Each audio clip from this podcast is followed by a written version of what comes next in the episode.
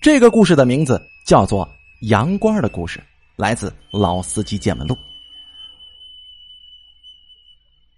因为公司的业务不断扩大，有一段时间呢，我被派去了辽宁。因为工作并不紧张，所以我都是尽量的去找自己所要的休闲方式。离城区不远就有一条小河，钓鱼就成了我的一个临时的爱好。为了能钓到鱼，我都是往河流的上游走，寻找合适的地点。没过几天啊，我就认识了一个跟我有相同爱好的人。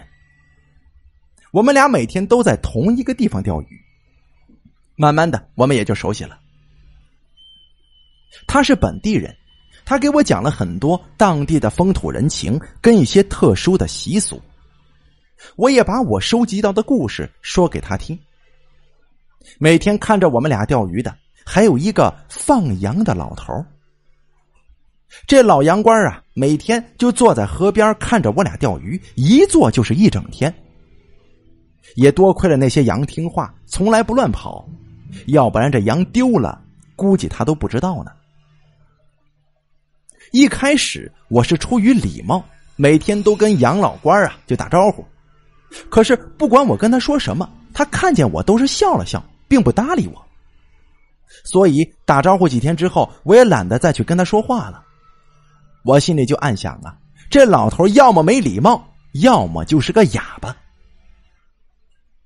我把心中的疑惑跟那个钓鱼的人说了，结果他告诉我，老杨官不仅是又聋又哑，而且还是个傻子。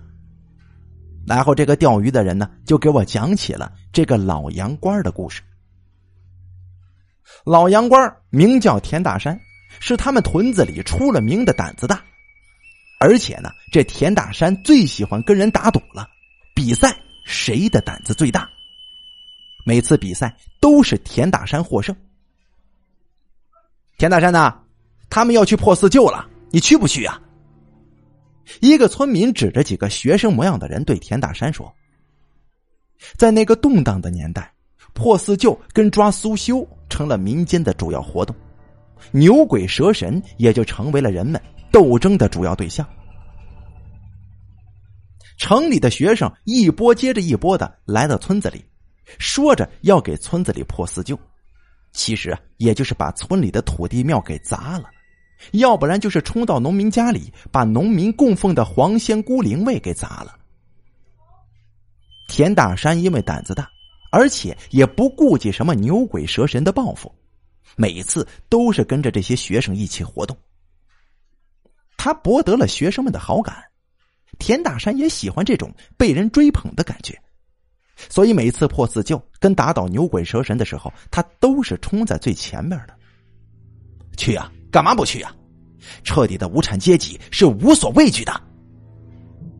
虽然田大山听不懂这句话什么意思，但是听那些学生们说的多了，他也能说几句充充面子。可是啊，这村子里能砸的早就砸了，能破的也都已经破了。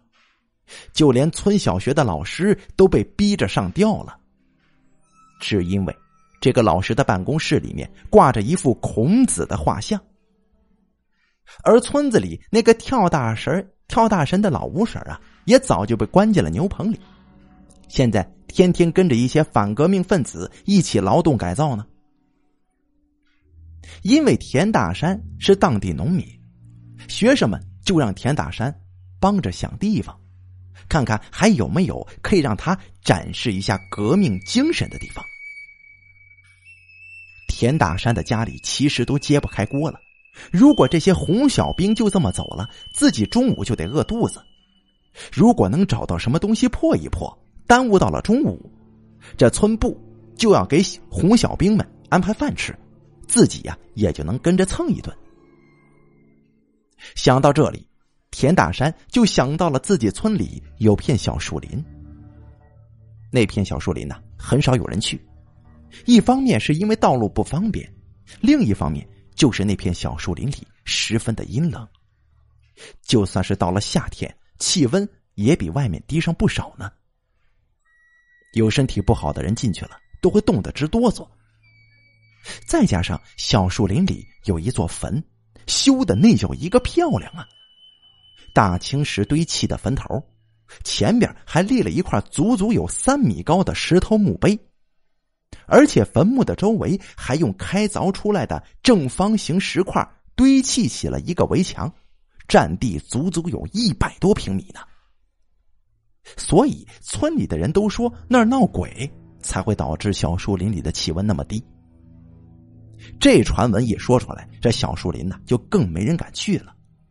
只是谁家缺柴火了，去这树林边上捡些树枝回来，是没有人往更深处去走的。俺们村旁边啊有个树林子，里边有个坟，可大了，那肯定是哪个地主老财家的祖坟呐。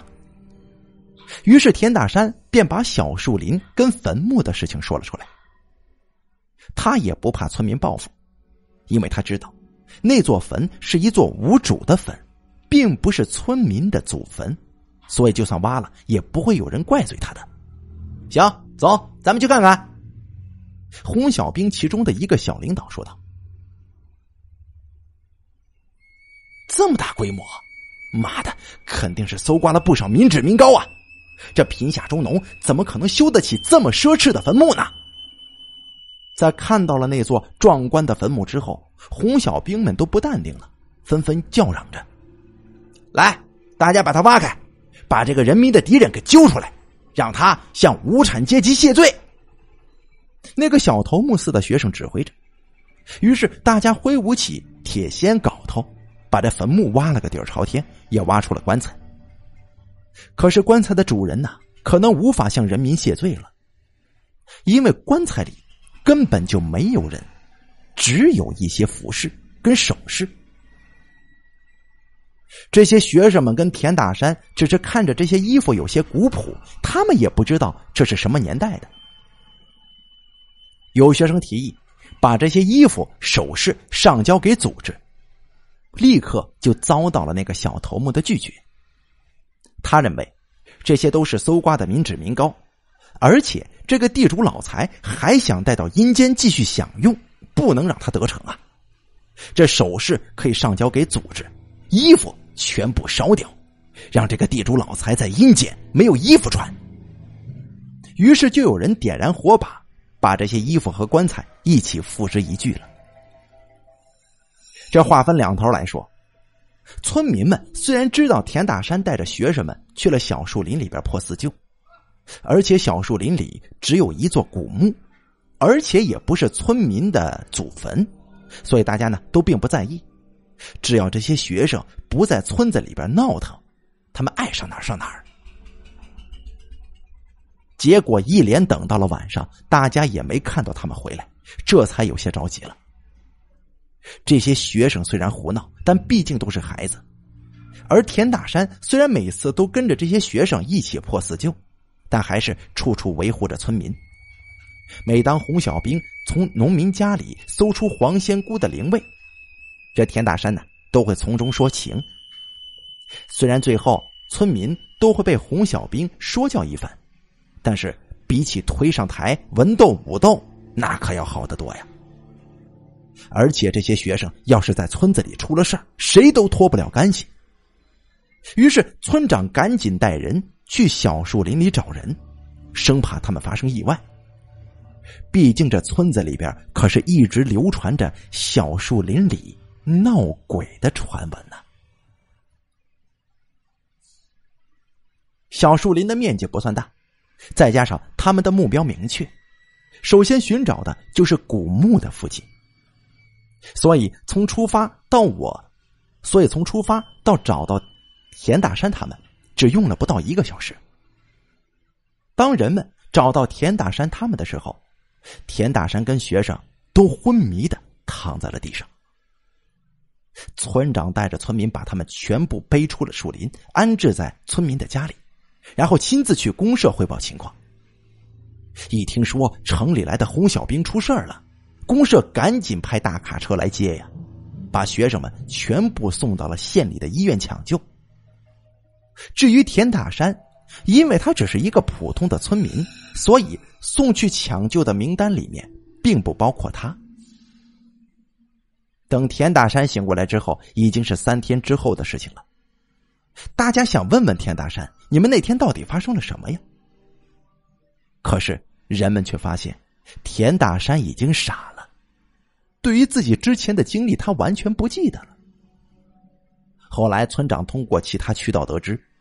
跟着田大山去破四旧的学生没有一个正常的，全都是疯疯癫癫的。不过自那之后，就再也没有学生来村子里破四旧了，也着实让村子安静了好久。一直到最近几年，村子把田大山作为五保户，这才让田大山结束了讨饭的生活。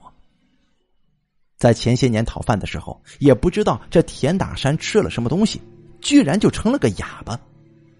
再后来不知怎么的，就跑到隔壁村的矿上去了。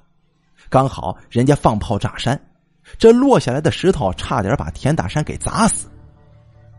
尽管他捡回来一条命，但是好巧不巧的，这炮声把田大山的耳膜给震坏了，他又成了个聋子。